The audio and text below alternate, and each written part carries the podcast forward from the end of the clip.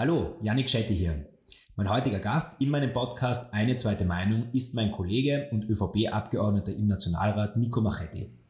Wir unterhalten uns heute darüber, wie man als schwuler Mann in einer konservativen Partei Politik macht, über erfolgreiche und weniger erfolgreiche Integrationspolitik in Wien und ganz grundsätzlich über den Mut in der Politik. So, und bevor es losgeht, noch eine Bitte.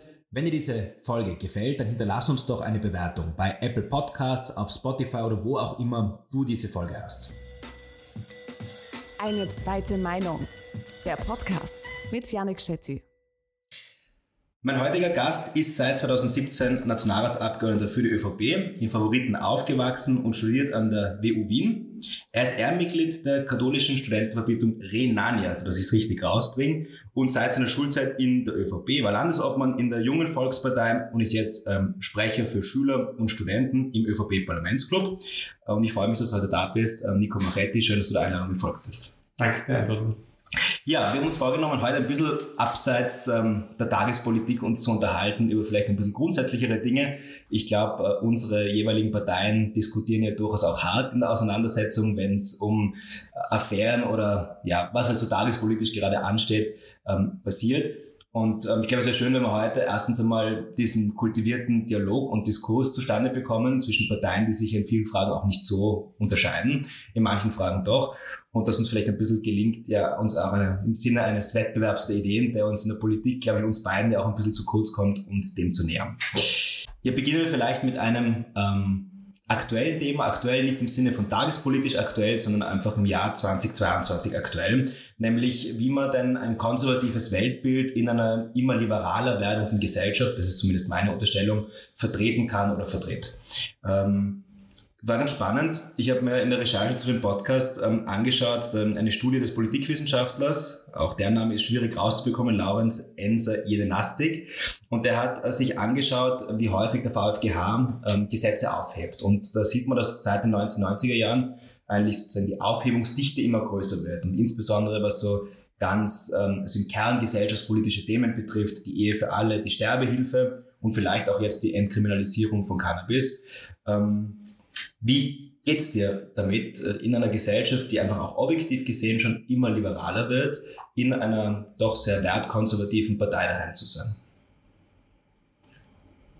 Mir geht's ähm, grundsätzlich sehr gut damit, in einer wertkonservativen Partei zu sein, weil ich glaube, dass gerade in einer Welt, die sich ähm, ändert, dynamisch ist, ähm, wenn man so will, auch unübersichtlicher wird, glaube ich, ist es wichtig, dass man Werte hat, an denen man sich orientieren kann und an denen man auch Veränderungen messen kann. Und insofern ist das für mich etwas Notwendiges, weil ich glaube, man muss immer auch bei einer gesellschaftlichen Veränderung, bei Dingen, die sich scheinbar weiterentwickeln, halt immer hinterfragen, ist es auch eine Weiterentwicklung? Bringt uns das weiter? Mhm. Und ich würde schon bei der These, dass die Gesellschaft oder äh, ja, die Gesellschaft immer liberaler wird, sogar ein bisschen widersprechen, weil ich habe eher das Gefühl, dass noch nie das Liberale in der Gesellschaft mehr zur Debatte gestanden ist als im Moment. Und ich glaube, dieser Trend, dass es immer mehr wird, ich glaube, dass der gar nicht so, also so linear ist es, glaube ich, gar nicht.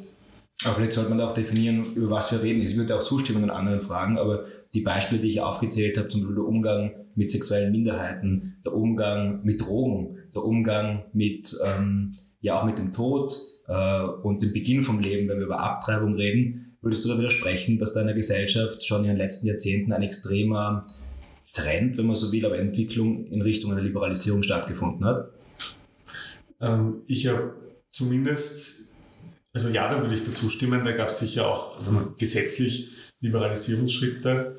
Ähm, ich glaube nur, dass diese Fragen, zum Beispiel auch wenn ich jetzt an, an Abtreibung denke, heute wieder umstrittener sind, als sie schon vielleicht vor einigen mhm. Jahren, Jahrzehnten war. Also dass auch die Gruppe, die sich gegen äh, irgendeine Form von Liberalisierung stellt, irgendwie wächst. Vielleicht auch, weil so viel in eine Richtung gegangen ist in den letzten Jahren.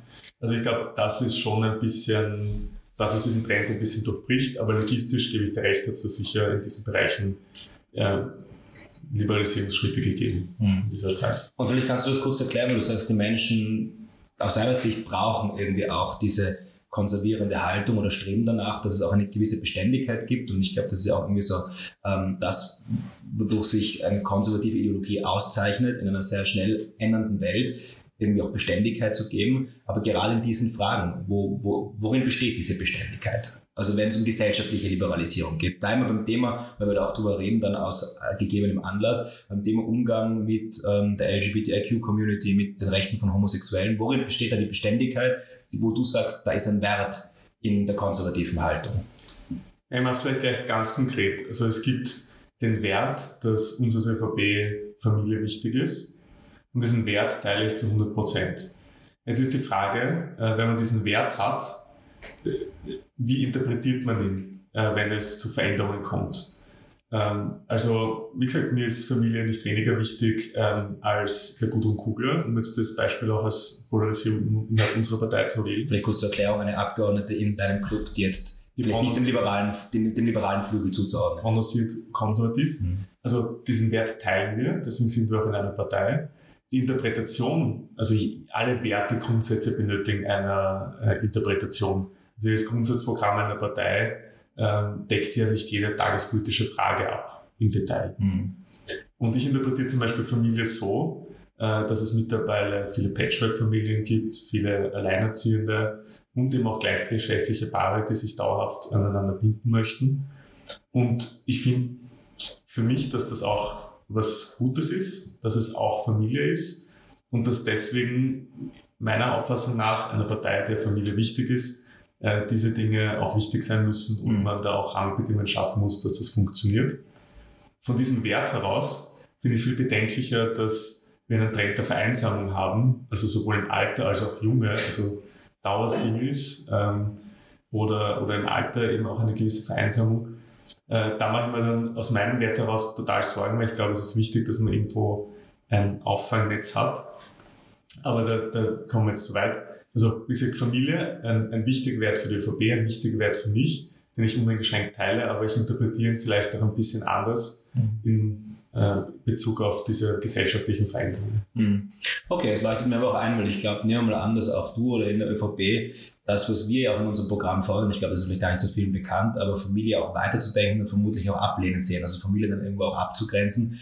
Wir, wir sehen das ja auch in einer liberalen Tradition so, dass eine, also was, was wir auch fordern, eine, weiß nicht, ob es Neos fordert, Junos fordert jeden Fall und die, die deutschen Liberalen äh, haben das auch jetzt in den Koalitionsvertrag eingebracht, dass man mehr auch in Richtung Verantwortungsgemeinschaften denkt, also zu sagen, was ist denn eigentlich eine Familie, eine Verbindung zwischen Mann und Frau oder Mann und Mann? Ist eine rechtliche, oder Frau und Frau, eine rechtliche Absicherung die, wo, der, wo der Staat seinen Stempel drauf gibt im, Hin, im Hinblick auf, ähm, keine Ahnung, auf Schicksalsschläge, auf Tod, auf ähm, steuerrechtliche Begünstigungen.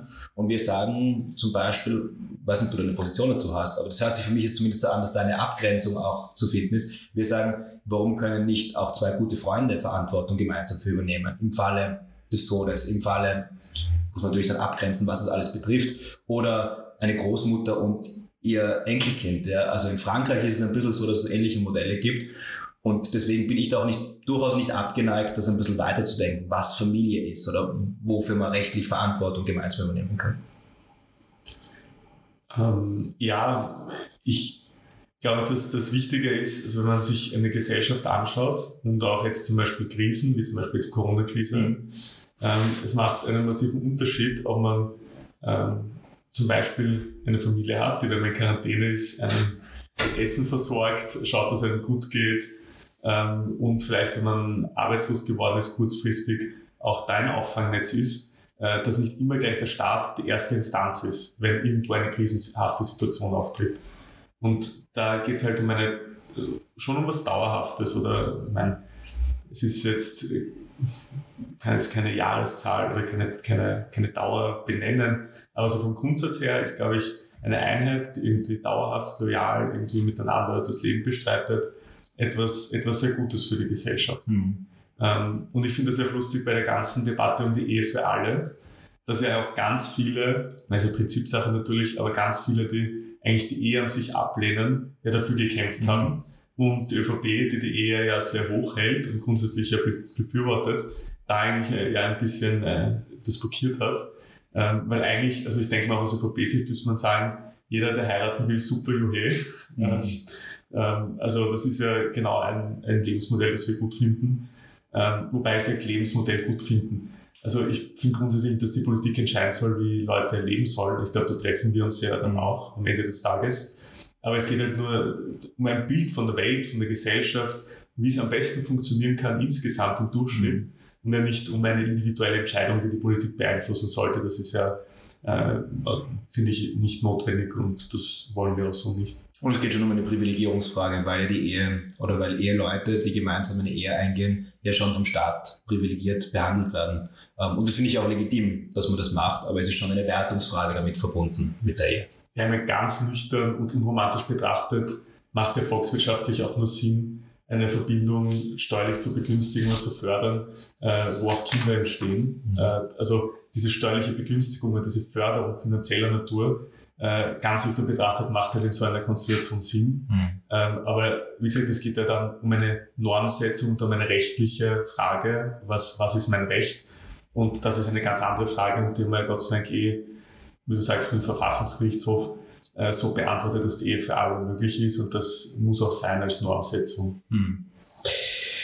Okay, äh, vielleicht bevor wir jetzt über so ähm, grundsätzliche Themen weiterreden, vielleicht noch kurz zu dir. Du, weil das ja, glaube ich, zumindest für mich war das oder ist zu einem gewissen Teil auch noch ein bisschen nicht, was heißt nicht nachvollziehbar, das klingt so, ähm, so respektlos, das meine ich gar nicht, aber doch ähm, äh, vielleicht ja, ist, ist der Werdegang insofern ein bisschen schwerer nachzuvollziehen als bei anderen. Du bist in einem urbanen Umfeld aufgewachsen, Favoriten habe ich schon gesagt. Äh, äh, ich nehme mal an, ich setze es voraus, aber bitte korrigiere mich auch in einem relativ liberalen, progressiven Umfeld ähm, und bist ein geouteter schwuler Mann, vielleicht nicht seit Beginn deiner politischen Tätigkeit, aber dann doch seit einem geraumen Zeitraum.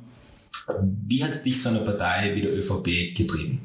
Äh, also wie bist du überhaupt dorthin gekommen?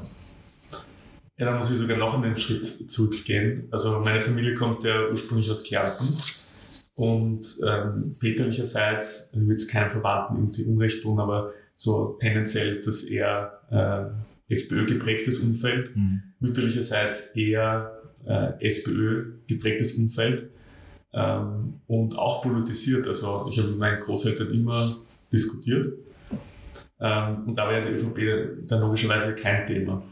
Ähm, und ich komme als Favoriten, also da hat die ÖVP das erste Mal, wie ich da äh, dabei war, dann 6,7 Prozent gehabt. War man jetzt auch nicht der große Reißer, wenn man da sagt, mhm. am Bauernplatz steht und sagt, ich bin bei der ÖVP. Also für mich war das eine zutiefst ideologische Entscheidung tatsächlich. Also ich hab, bin nicht natürlicherweise hineingewachsen, sondern ich habe mir gedacht, okay, wie, wie sehe ich aus mein, also die Welt, was sind die Dinge, die mir wichtig sind, was sind in meinem Umfeld Dinge, die verbessert gehören und bin einmal zur Erkenntnis gekommen, dass keine Partei das zu 100% abdeckt. Mhm. Also mit dem Anspruch bin ich ja gar nicht an diese Entscheidung gegangen. Wann war das um das einzuhalten? Wie alt warst du da? So um die 15. 15, 16. Mhm. Muss ich gewesen sein. Ähm, und ich finde von all den Themenbereichen, die mich vorantreiben, ich bin ja auch nicht wegen meiner Homosexualität in die Politik mhm. gegangen, ähm, sondern eigentlich auch mit anderen Themen, Bildungspolitik, Standortpolitik, Integrationspolitik, und so der Mix aus all diesen Themenfeldern, den Werten, ähm, bin ich zu dem Schluss gekommen, dass die ÖVP damals halt, äh, vor allem mal die JVP, für mich da ein, ein gutes Umfeld ist. Und die ÖVP hat auch eine gewisse Breite. Ähm, und ich glaube, da entstehen ja auch, soll ich sagen, in der Außendarstellung immer die Widersprüche. Also wenn man sich die ÖVP mit ihren Grundsätzen, Werten anschaut und auch gewisse Leute äh, ausgewogen betrachtet, kommt man zum Schluss, dass, äh, dass das überhaupt kein Widerspruch eigentlich ist. Also, ja. Und wie gesagt, das war für mich eine zutiefst ideologische Entscheidung. Zu Hause war niemand ein Fan davon. Ich habe, so, wenn so will, der SPÖ-Familie erklären müssen, warum ich nicht ein Blauborn bin. Ich habe der SPÖ-Seite meiner Familie erklären müssen, warum ich kein Linker bin. Ähm, und das ist vielleicht der letzte Punkt dazu ich habe mich immer rechtfertigen müssen, ich habe immer Widerspruch erfahren von meinem politischen Engagement. Von Anfang, wie ich Mitglied geworden bin, bis in Favoriten für die ÖVP-Wahlkämpfen, bis jetzt vielleicht auch als homosexueller Mann äh, in gesellschaftspolitischen Auseinandersetzungen. Widerspruch ist für mich überhaupt kein Problem und war für mich von Anfang an part of the game. Mhm. Das ist vermutlich notwendig. Jetzt könnte man provokant sagen, dass der blaue Teil deiner Familie ganz zufrieden ist mit der Entwicklung der ÖVP. Also das würden Sie sicher nicht unterschreiben. Jetzt lassen wir das Impfen mal weg. Ich meine, ja. das ist natürlich ein Spiel auf was anderes an, darüber werden wir eh noch sehen. Ich, ich glaube, da muss man wirklich an einem konkreten Thema das festmachen, um das beurteilen zu können. Also es gibt so gravierende Unterschiede zwischen ÖVP und FPÖ in den Grundsätzen, äh, dass ich das auf jeden Fall mal verneinen kann, mhm. ob das meine Verwandten tun. Weil mhm. die Verwandte kann man sich nicht aussuchen, kann auch nicht dafür garantieren. Aber ich habe angespielt natürlich das Thema Integration und der Umgang mit äh, Zuwanderung, mit Migration, mit Asyl, da reden wir danach eh noch drüber. Vielleicht um noch zu bleiben, ähm, ein bisschen mit, beim, beim Gesellschaftsbild auch, du hast in einem Standardinterview muss man vielleicht sagen, wir strahlen diese Folge ein bisschen später aus. Jetzt ist es ganz aktuell, dass du in einem Standeninterview dich doch, würde ich sagen, so meine Beobachtung, recht kritisch auch mit der Haltung der ÖVP im Umgang mit, ähm, mit Homosexuellen, mit LGBTIQ-Personen geäußert hast. Was war denn da die Motivation dahinter? Also vielleicht kurz zusammengefasst geht es um den Diskriminierungsschutz außerhalb der Arbeitswelt, wo die Debatte ja schon lang anhaltend ist, ob man den ausweiten soll, also dass es verboten sein soll, ähm, in einem Kino, in einem Taxi, in einem Hotel. Ähm, homosexuelle LGBTIQ-Personen anders zu behandeln als eben alle anderen. Und da war die ÖVP sehr lange der Bremsklotz und da habe ich sehr kritisch dazu geäußert. Jetzt sage ich mal ganz vorsichtig, es ist nicht typisch für einen ÖVP-Abgeordneten, ähm, eine abweichende Linie auch nach außen zu kommunizieren. Was war denn da der Grund dafür? Ja, das war für mich jetzt insofern eine, die Motivation ganz klar, es ist die Sache. Ähm, ich glaube, dass es der Sache dienlich ist, und auch meiner Partei dienlich ist, dass wir diese Debatte führen und anstoßen. Also da geht es gar nicht darum, jemanden zu bruskieren oder, oder mich zu profilieren, sondern da geht es wirklich darum, dass ich glaube, dieser Zeitpunkt jetzt in dieser Koalition, zu dieser Zeit, in der Dynamik, die auch in meiner Partei gerade da ist, ist es wichtig, dass man auch solche Themen setzt. Und ich habe das Gefühl gehabt, es ist jetzt ein guter, konstruktiver Zeitpunkt, um da was weiterzubringen. Mhm. Und das war meine Motivation dahinter. Und dass diese Debatte geführt werden muss, kannst du ja sehr gut nachvollziehen. Ihr habt sie bei den Neos auch geführt. Mhm. Gab es ja auch unterschiedliche Meinungen. Und ich glaube, das ist aber der beste Weg, damit umzugehen, sich einfach da auch die Gegenseite anzuhören und dann als Gruppe, als Partei dann sich festzulegen. Mhm. Und das hat bei euch ja gut funktioniert ähm, und ich hoffe, dass das bei uns auch in diesem Thema gut funktioniert. Und das Grundproblem war ja, glaube ich, auch, dass wir dieses Thema ja nie wirklich ernsthaft und offen diskutiert haben. Da gab es immer so recht undurchsichtige Influencer innerhalb der Partei, wo dann, wenn das Thema aufgekommen ist, dass dann irgendwo eine gläserne Decke war. Als Influencer sind sie, glaube ich, noch nie bezeichnet worden. Ja, neue Bezeichnung, aber der Sinn ist der gleiche. Und ich möchte diese, dieses Schattenboxen äh, ein bisschen beenden und sagen, reden wir drüber, reden wir über die Fakten, reden wir über die Konsequenzen so einer Regelung. Und ich bin auch keiner, der immer in Schwarz-Weiß denkt. Ich, wenn es da Argumente gibt, wo man noch einmal was abwägen muss, reden wir drüber, bin ich auch offen dafür. Aber ich glaube, es ist der Zeitpunkt, dass man von diesem Schattenboxen auf die Bühne kommt und dort wirklich face-to-face -face miteinander äh, diese Debatte führt und zu einer Lösung kommt. Mhm. Vielleicht noch den einen Aspekt, den ich eigentlich primär gemeint habe, warum du diese Form der Debatte gewählt hast, die eine sehr öffentliche ist. Also warum, und das ist schon, glaube ich, ein Unterschied auch zu Debatten, die du, nehme ich mal an, sehr häufig führst, auch im Parlamentsclub, warum hast du dich entschieden, jetzt noch mit proaktiv auch mit Medien darüber zu sprechen und diese Debatte zuzuführen. Also dass das ganze Thema medial geworden ist, äh, war nicht mein Verdienst, sondern da gab es ja diesen Andersfall, dieses Anti-Homo-Haus, wo diese Debatte medial wurde. Und da habe ich mich quasi eingefügt. Das war jetzt nicht äh, mhm. etwas, was ich mir überlegt habe, sondern das ist ja, der Andersfall war ja da. Ähm, ich glaube, in gesellschaftspolitischen Fragen ähm, wird, finde ich auch, und natürlich bin ich da vielleicht gnädiger, du wirst das anders sehen, wird die ÖVP auch ein bisschen unterschätzt. Ähm, und ich glaube, das ist auch deswegen so, weil wir viele Dinge, die in der ÖVP eigentlich da sind, ich glaube sogar in Form von Mehrheiten, eben nicht nach außen darstellen. Ähm, und das ist irgendwie so ein Bild, das ich gerne auch manchmal gerade rücke und sage, die ÖVP ist in diesen Fragen nicht so weit hinten, wie uns manche glauben lassen wollen. Ähm, ich bin ja nicht alleine mit dieser Meinung. Mhm. Und ich möchte dieses Bild einerseits gerade rücken und einerseits dann auch diese Diskussionen führen und wo ich glaube, wo es durchaus eine andere Stimmung, Mehrheit in der Partei gibt, die dann auch zum Durchbruch verhelfen damit. Mhm. So, das ist so der, der Gedanke hinter dem. Na, ich verstehe das total und ich glaube das ja auch, weil ähm, ich so wie du auch ähm, Mitglied im Nationalrat bin oder Abgeordneter im Nationalrat und man kennt ja die Leute und das, was du sagst, klingt sehr plausibel. Also ich glaube auch, dass eine Mehrheit, gerade bei diesen Fragen, die wir jetzt diskutiert haben, eine Mehrheit des ÖVP-Parlamentsclubs, ähm, die so teilt, wie du sie äußerst.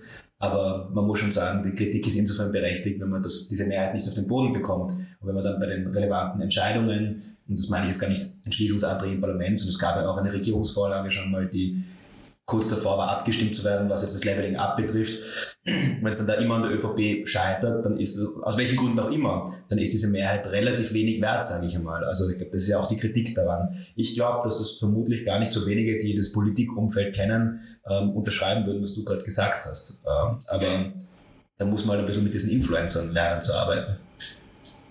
Ja, aber ich meine, wir sind ein riesen Parlamentsclub. Ähm, wir sind in der Regierung ich als einzelner Abgeordneter bin ja nicht zuständig für das Agenda-Setting, ich bin ja nicht der Chef. Ähm, deswegen ist für mich auch immer die Frage, wo kann ich als einzelnes kleines Rädchen im System den Unterschied machen?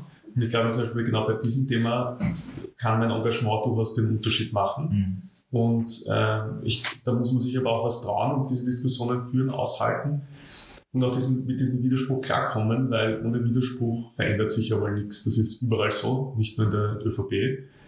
Ähm, und wie gesagt, da habe ich für mich einfach rausgefunden, dass das halt irgendwo dann vielleicht auch in der ÖVP meine Rolle ist und ob es erfolgreich ist oder nicht, werden wir am Ende des Tages sehen. Mhm.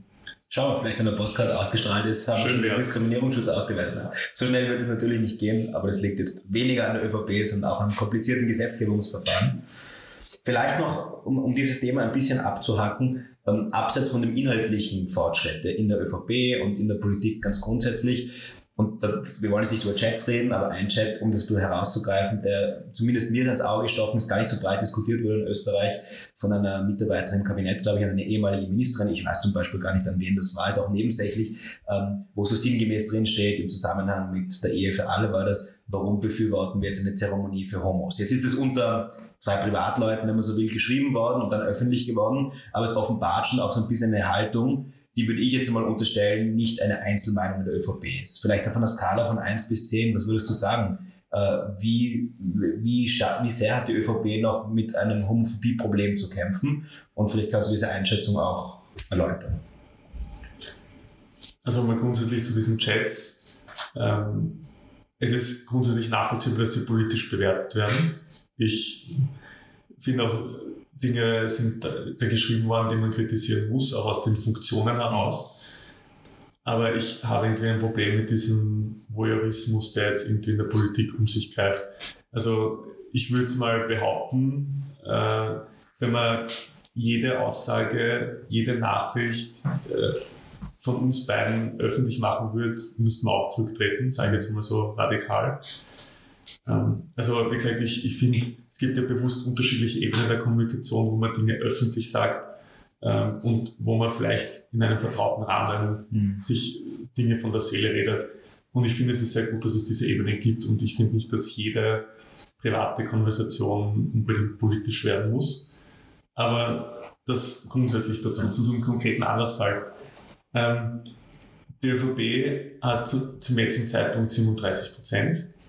Wir sind die Bürgermeisterpartei, wir sind äh, überall verankert. Also, dass bei uns Dinge, die in der Bevölkerung da sind, auch da sind, ist vollkommen nachvollziehbar. Also ich glaube, wir sind äh, in unseren Strukturen und unseren föderalen Strukturen sehr repräsentativ. Und es gibt ja Homophobie in der Gesellschaft. Mhm. Und deswegen ist vollkommen klar, dass eine Partei, die so relevant, so verankert, so groß ist, äh, das natürlich auch in irgendeiner Form widerspiegelt. Das ist vollkommen klar. Ähm, die Frage ist halt, wie gesagt, wie geht man damit um? Ähm, und dass es bei uns mittlerweile Usus ist, dass wenn solche Dinge in der Partei passieren, dass da vollkommen klar ist, dass das nicht okay ist. Ähm, und dass wir da jetzt in weiterer Folge hoffentlich auch in, in unserer Politik, in unseren Daten ähm, uns da weiterentwickeln das ist das, was ich von einer Parteiführung, von, von der Partei an sich auf jeder Ebene verlange. Mhm. Es kann kein Ortsparteichef was dafür, wenn jetzt ein Mitglied von ihm sowas denkt. Mhm. Die Frage ist, wie geht er damit um, wenn er damit konfrontiert wird?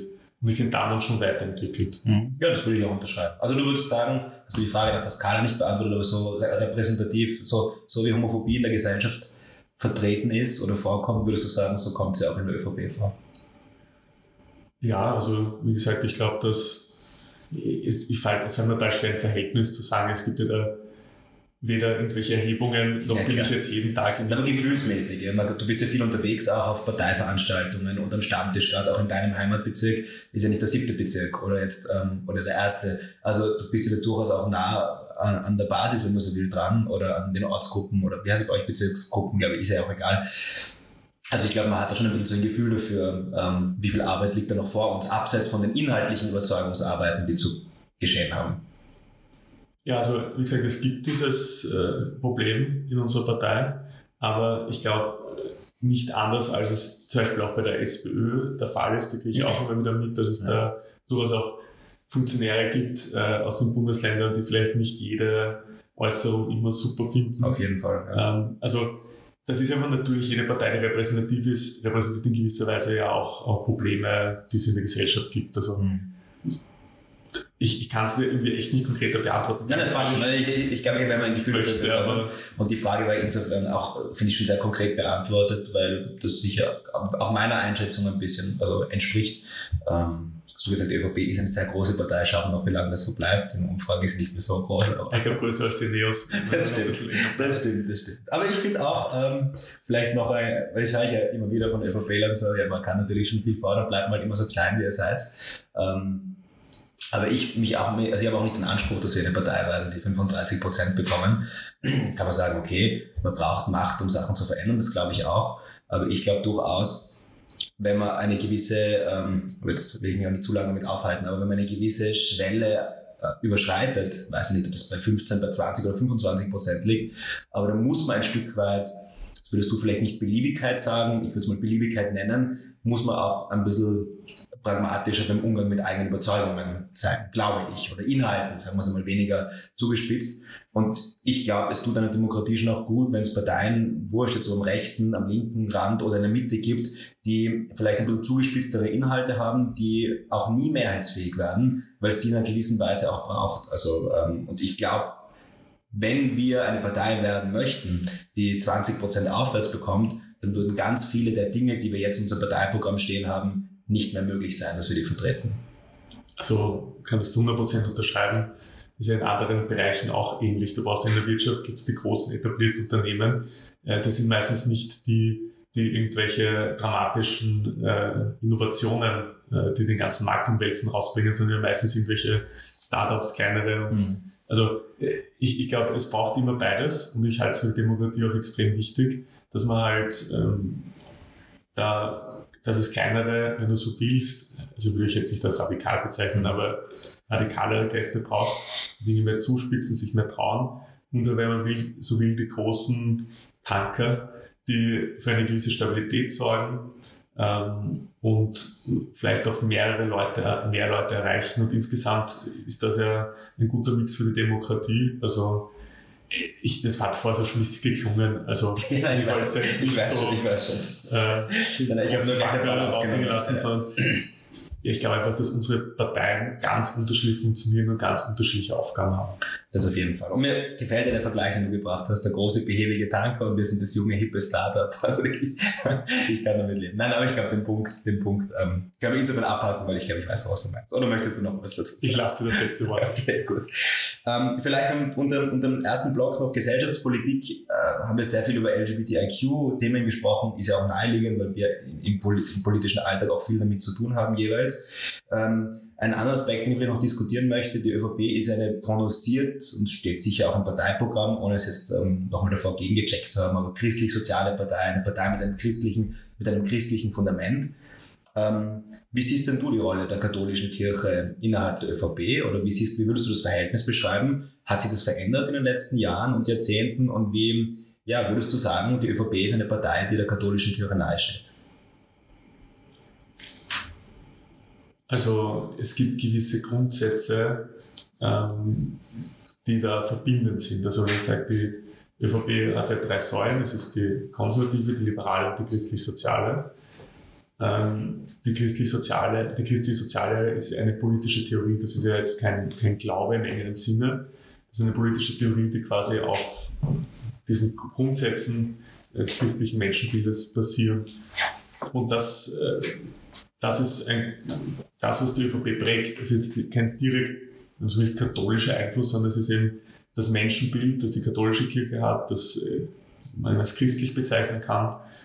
Ähm, und das finde ich auch gut so. Also ähm, ich finde zum Beispiel ein, ein, ein Grundsatz der christlichen Soziallehre ist, äh, dass Hilfe zur Selbsthilfe, dass man die Leute irgendwie ermächtigt und nicht äh, in ein Abhängigkeitsverhältnis bringt.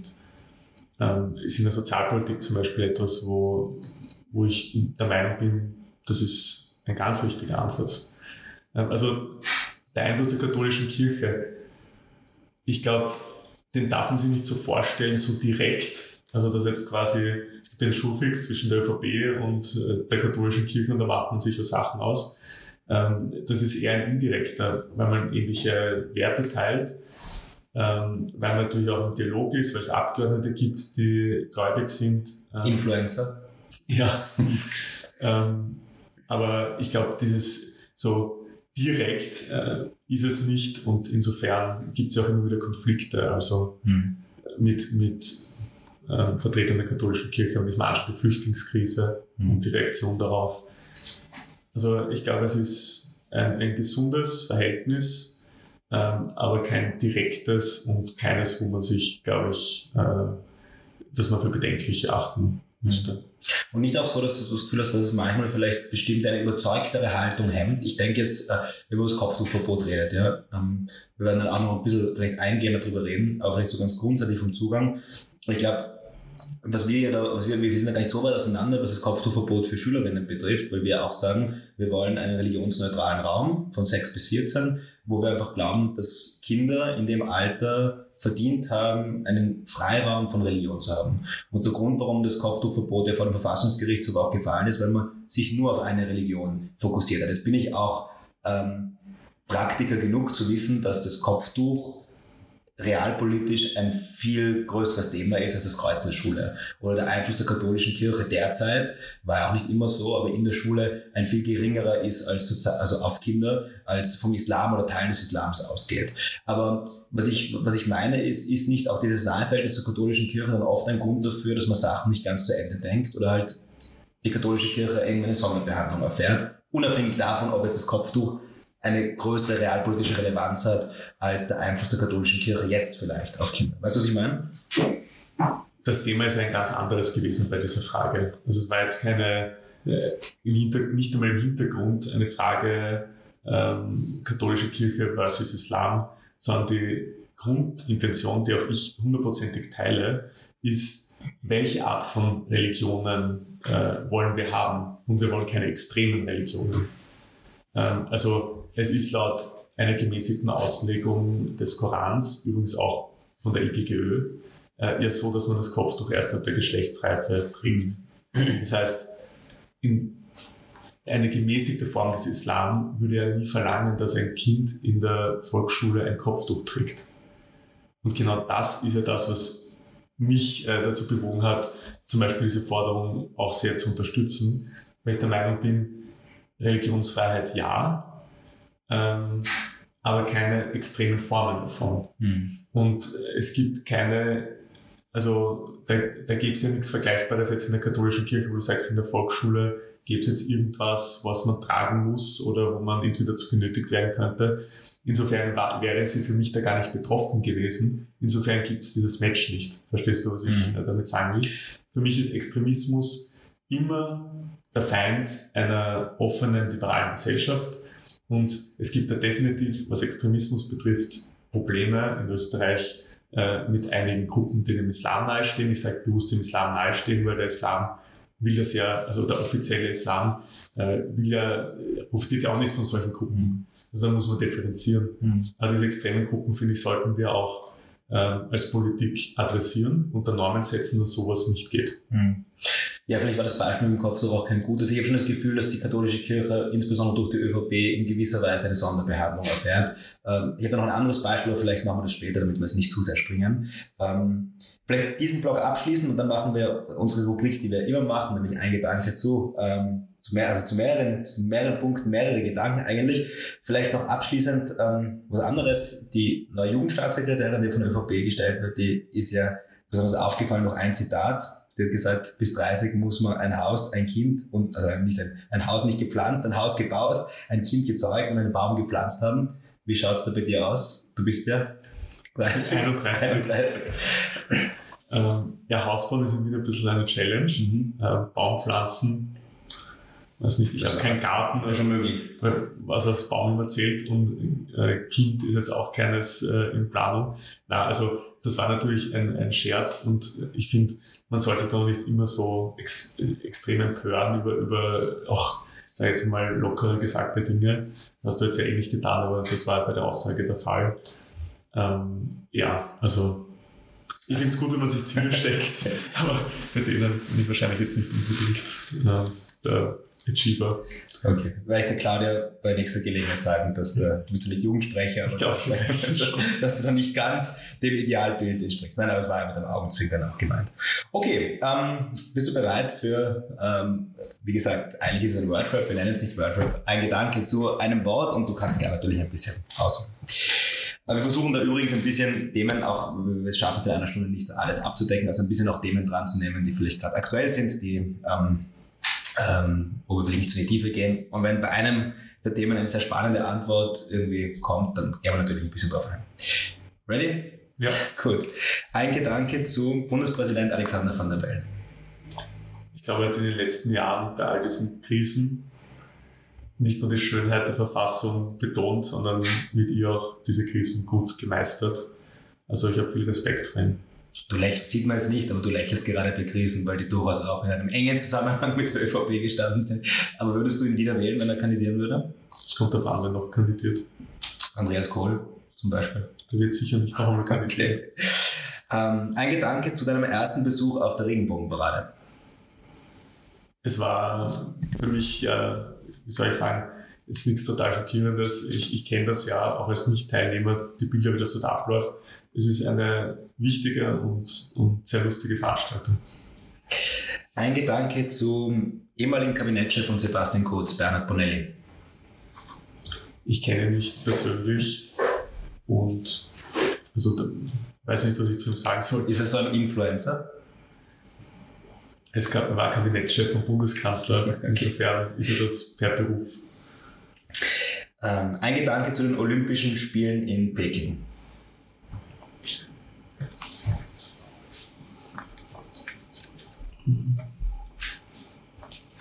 Es freut mich mal, dass Österreich so erfolgreich dort ist. Das ist einmal das Erste.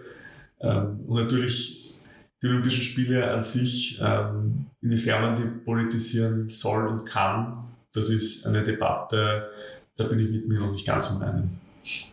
Okay, ein bisschen weniger politisch. Ein Gedanke zu Streaming oder Fernsehen?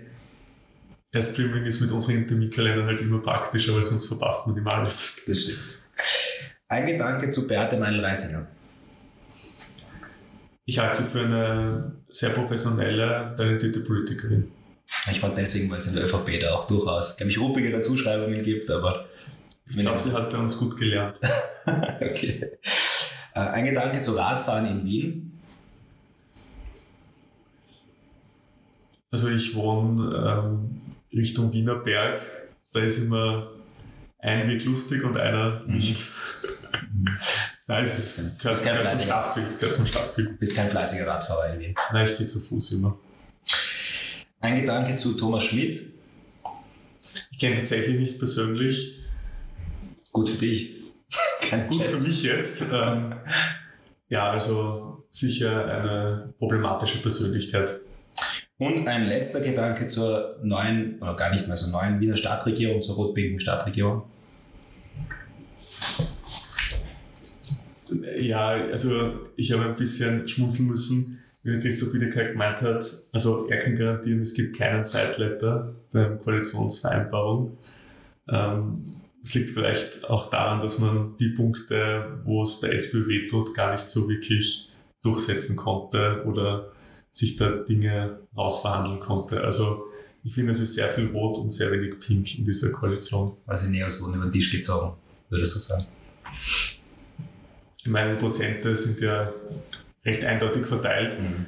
aber ich hätte mir schon äh, mehr Akzente gewünscht von einem Koalitionspartner. Ja. Mhm.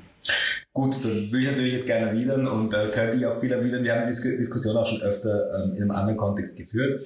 Aber wir würden, ich würde sagen, wir kommen zum nächsten, zum, zum nächsten und zum letzten Block, äh, wo es ja auch um Wien sehr stark geht. Nämlich ähm, bist du, das habe ich jetzt schon zweimal gesagt, wir haben schon andiskutiert, äh, in Wien Favoriten daheim und bist du auch politisch stark verankert. Jetzt gibt es unbestritten im 10. Bezirk in Wien, auch in anderen Bereichen von Wien, große Defizite. Und ich glaube, da sind wir uns durchaus auch einig. Ähm, wo wir da nicht so den Schuldigen suchen, aber den Hauptverantwortlichen suchen mit, mit, mit jener Partei in Wien, wo schon sehr, sehr lange regiert. Was würdest du aus deiner Sicht sagen, als jemand, der das auch immer wieder äh, thematisiert, aktiv thematisiert, was sind denn die größten Probleme, wenn wir über Integration in Favoriten in Wien reden? Also die Gesellschaft driftet auseinander. Ich bin im 10. Bezirk im Kindergarten in die Volksschule gegangen.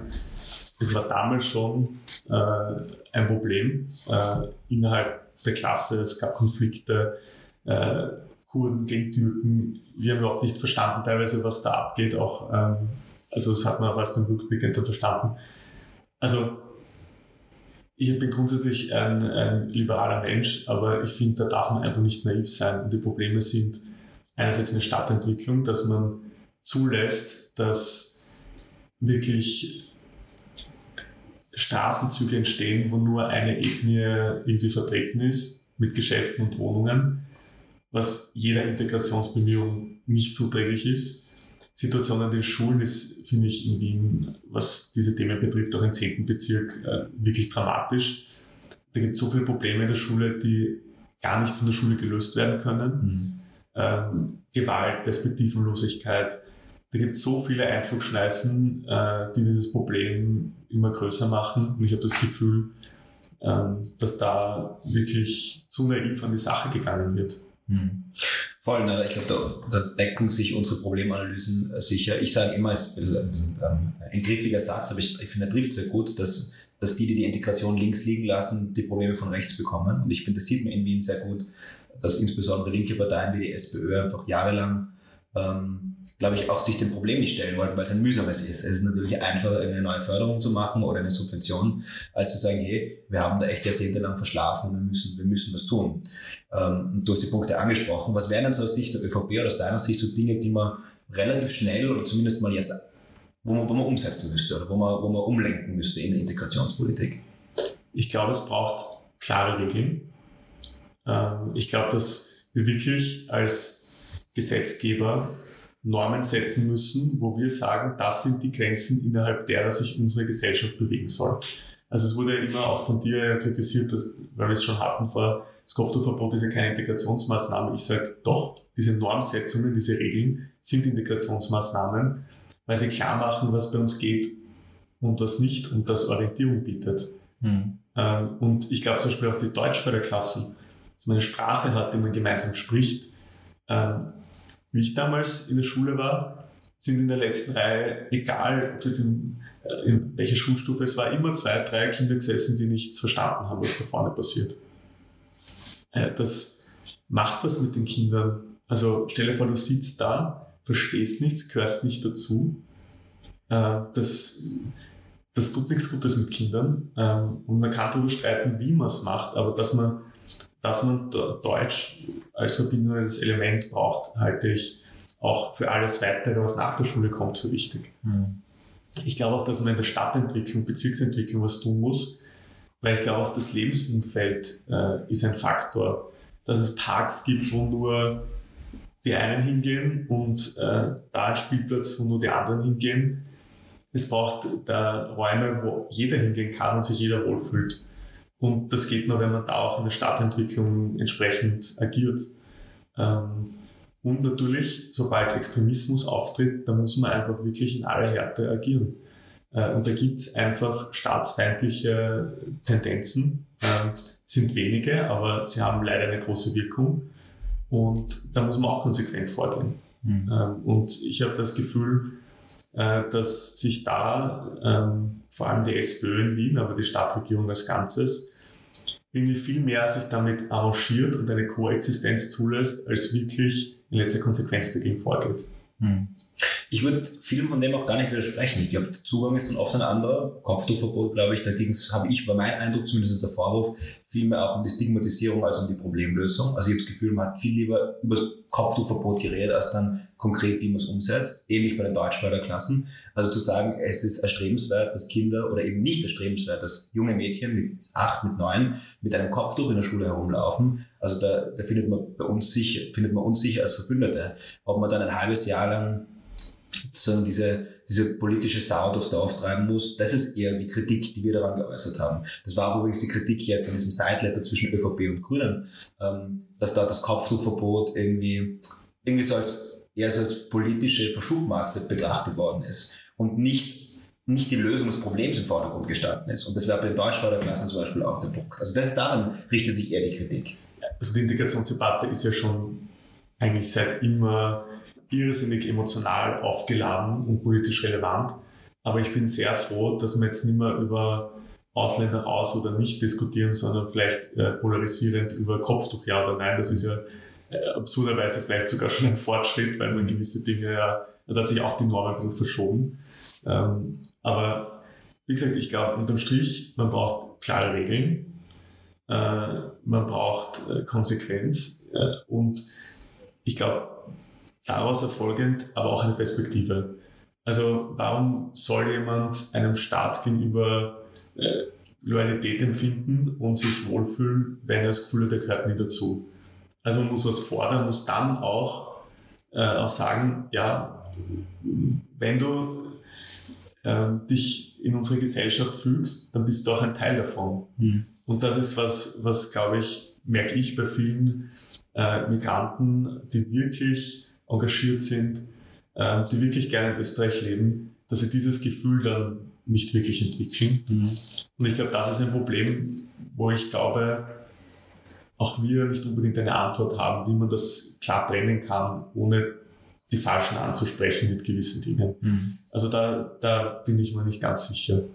Ich will auch das alles beschreiben. Ich wäre wär froh, wenn die Debatte so verlaufen würde, wie wir sie gerade führen. Ich habe nur ein bisschen das Gefühl, SPÖ, dass die SPÖ da viel verbockt hat, ähm, fair enough. Also da bin, da tut sie ich, heute noch. Tut sie heute noch und da bin ich Nichts auch. dazugelernt. Nein, nein, da bin ich auch und ich finde, es war, habe auch diesen Bereich mitverhandelt in Wien bei den Koalitionsverhandlungen. Das ist auch durchaus nicht einfach gewesen, weil ich finde, da fehlt so ein, nicht wirklich ein reflektierter Zugang dazu. Ähm, das ist alles auch einfach, finde ich, auf die SPÖ zu hauen oder auf, einen, auf den Dritten zu hauen. Ja, ist auch voll legitim, voll okay. Nur, ich finde, in einer gewissen Weise, euer ehemaliger Parteichef Sebastian Kurz und auch jetzt mit der Susanne Raab, seit fast zehn Jahren liegt diese Zuständigkeit auf Bundesebene bei der, bei der ÖVP. Und vielleicht, oder ich, ich frage dich jetzt ganz, so ganz frei heraus, was sind denn so die drei Highlights einer, einer konservativen Integrationspolitik, wo du sagst, da ist was weitergegangen? Das ist ja also eines, was auch ja Linke sehr dann kritisieren, wo ich aber sage, es ist ein Erfolg. Wir haben die Debatte verschoben. Es ist nicht mehr grauslich oder irgendwo FPÖ, wenn man über Integration redet. Ich glaube, jeder darf mittlerweile über Integration reden, ohne dass er in den Eck per se gestellt wird. Mhm. Ich glaube, diese Debattenverschiebung war auch durch diese, dieses Thema machen. Die Integration hast du keine Kompetenzen auf Bundesebene de facto. Ähm, insofern ist es ja auch ähm, eine Symbolik, so ein Ministerium, so einen Staatssekretär zu haben. Und ich finde zum Beispiel, die ganze Integrationsform, wie der aufgebaut ist und wie der sich entwickelt hat, ist ganz sicher ein Erfolg, wenn du so willst, konservative Integrationspolitik. Da passiert extrem viel Gutes. Ähm, und auch diese Role Model Geschichte, dass man da äh, auch durch die Schulen getourt ist äh, und diese Role Models auch ähm, in die Klassen gestellt hat und gesagt hat, schau, wenn du was tust, dir stehen alle Türen offen die ganzen Deutschfördersachen, die auch über den Integrationsfonds ablaufen. Das ist das eine. Und das andere ist, ähm, das kann man durchaus polarisiert auch diskutieren, ist eben dieser Extremismus klar zu benennen. Also diese Islamlandkarte war ja da auch ein Thema. Die war sicher in der Kommunikation, wie es gelaufen ist, äh, nicht gut, äh, ist jetzt auch nicht mehr aktuell.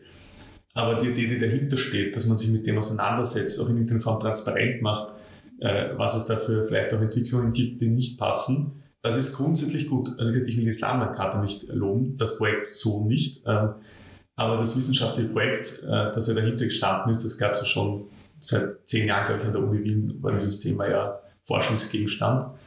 Das finde ich auch wichtig. Also, wie gesagt, die Debatte zu führen in einem gemäßigten Rahmen, da werden wir jetzt manche widersprechen, aber ich finde die Debatte schon mehr in die Mitte gerückt. Äh, dann die, ganze, die ganzen operativen Errungenschaften mit dem Integrationsfonds, die, glaube ich, auch praktisch was nutzen. Und äh, Extremismus zu benennen und Strategien zu entwickeln, das sind sicher drei Punkte, wo ich sage, das ist uns in der Zeit äh, grundsätzlich gelungen hätte sicher hier und da mehr, sein können, aber ich glaube grundsätzlich war das gut. Hm. Nein, die Ansätze sind auch, finde ich, ähm, der Großteil von dem, was du jetzt angesprochen hast, sind gut. Nur ich würde vielleicht sehr vehement sagen, dass mehr gehen hätte müssen. Also ähm, sagen, wir haben die Kompetenz nicht auf Bundesebene. Ähm, ja, natürlich Integration passiert sehr oft in der Gemeinde oder dann von mir aus auf, ähm, auf Ebene der Länder kann man viel machen. Aber ich glaube schon, dass viel mehr gegangen wäre, also viel mehr geben müsste, auch wenn man sich den ÖEF anspricht. Ich würde das gar nicht so als Best Practice hervorheben, ganz abgesehen davon, dass die, die Struktur, wie er aufgesetzt ist, sehr intransparent ist, aber das ist eine andere, eine andere, ein anderes Paar Schuhe. Aber wer hat Orientierungskurse? Die wurden jetzt angehoben. Ja? Aber ganz lang waren das nur acht Stunden acht Stunden, wo man Werte, vielleicht auch den Begriff ein bisschen paternalistisch, aber wo man sagt, an sich eine gute Sache, wo man sagt, wie leben wir in Europa, wie gehen wir miteinander um, in acht Stunden das abzuhandeln, das ist ja eigentlich fast schon, weil da nimmt man sich ja selber fast nicht ernst. Jetzt sind also 24 Stunden angehoben, ich finde immer noch viel zu wenig. Ähm, jetzt entgegnest du vielleicht, okay, die Opposition wird immer sagen, es ist viel zu wenig, aber wenn man das wenn man ernsthaft Zugang will und sagen, okay, äh, es ist ein Faktum, dass Menschen, die zum Beispiel aus Afghanistan nach Österreich kommen, ein ganz anderes Wertegerüst, Wertefundament mitbekommen haben und daran ist auch gar nichts Verwerfliches, das ist ganz logisch. Zu sagen, in acht bis 24 Stunden peitschen wir durch, was uns in Europa wichtig ist, das ist, finde ich, etwas, das wäre so einfach, ja, das ist eine Frage von Budgetmitteln, von Prioritätensetzung, wo mehr gehen würde. Oder der Umgang in Schulen zum Beispiel, da ist der Bildungsminister sehr wohl dafür zuständig, wie wir einfach mit diesen isolationistischen Milieus auch umgehen, wie du sie schon angesprochen hast. Also dieses 100-Schulen-Projekt, vereinfacht gesagt, wo man Fokus auf 100 sogenannte Brennpunktschulen legen will, ganz ehrlich, das ist einfach viel zu wenig. Und es ist natürlich einfach als Oppositionspartei zu sagen, es ist immer alles zu wenig, zu wenig, zu wenig Geld da und zu wenig Geld dort. Aber man sagt, zehn Jahre Integrationsverantwortung auf Bundesebene, finde ich, ist einfach die Analyse oder meine Beurteilung am Ende, da ist einfach wirklich zu wenig passiert.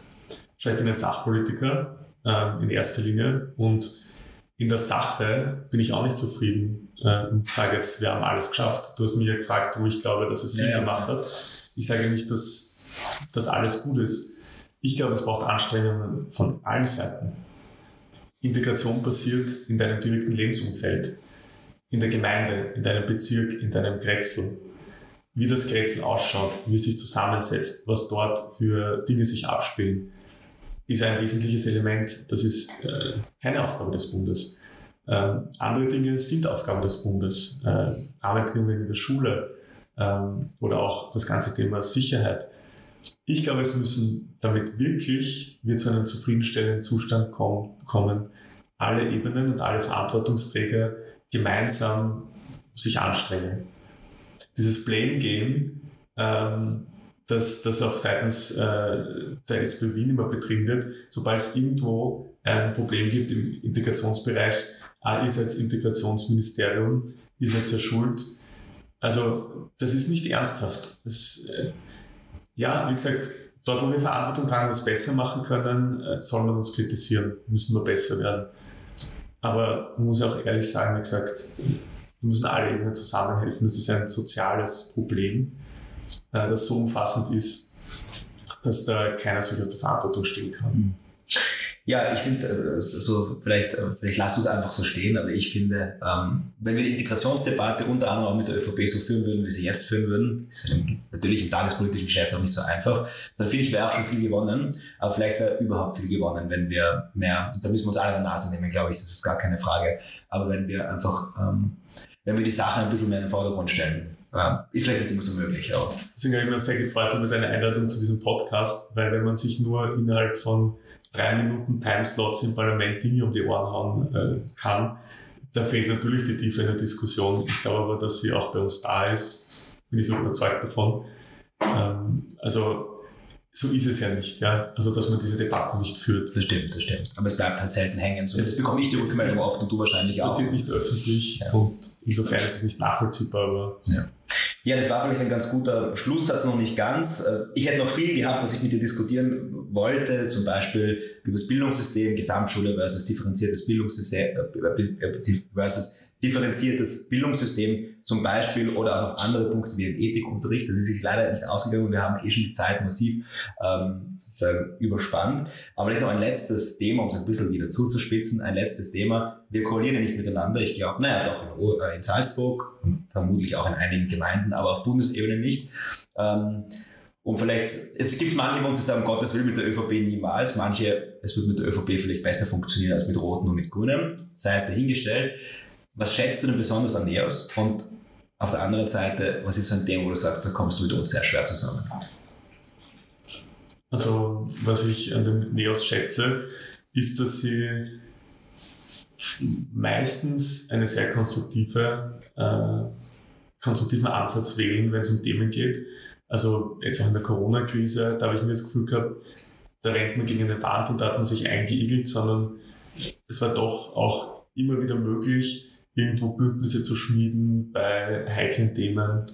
Ähm, also ich habe das Gefühl, dass vielleicht nicht mehr so wie bei der Gründung, aber immer noch ein konstruktiver Ansatz da ist. Und ich finde das extrem sinnvoll ähm, und für die Demokratie wertvoll, dass Oppositionsparteien so, so agieren.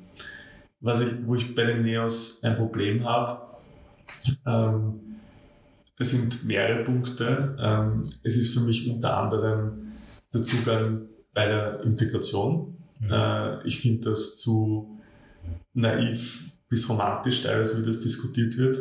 Auch dieses extreme Verhältnis zur Religion im Sinne von, dass man sie mhm. gar nicht will haben möchte, äh, finde ich, finde ich auch nicht gut. Ähm, und ja, es gibt einfach ein paar Grundsätze, die uns halt unterscheiden. Auch beim Menschenbild, bei der Sterbehilfe hat man das gesehen. Also, das ist, das kann man jetzt auch schwer in einer Minute beantworten, aber es sind schon ein paar grundsätzliche Unterschiede zwischen unseren Parteien. Das glaube ich auch. Deswegen sind es jetzt zwei unterschiedliche Parteien. Lieber Nico, vielen Dank, dass du der Einladung gefolgt bist im Sinne einer Versachlichung und vielleicht setzen wir diesen Podcast ja irgendwann fort. Es gibt ja genügend, es gibt ja genügend Themen. Ja, danke, hat sehr viel Spaß gemacht. Ja, das war's wieder mit einer neuen Folge äh, meines Podcasts Eine zweite Meinung. Ich danke euch, liebe Hörerinnen und Hörer, fürs Dabeisein. Und wenn dir diese Folge gefallen hat, dann hinterlass uns doch eine 5-Sterne-Bewertung auf Spotify, auf Apple Podcasts oder wo auch immer du diese Folge gerade gehört hast. Und außerdem freue ich mich natürlich wie immer über deine Kommentare, dein Feedback zu dieser Folge, entweder auf Instagram oder per Mail unter janik.chatty.neos.eu. Bis zum nächsten Mal und danke fürs Dabeisein.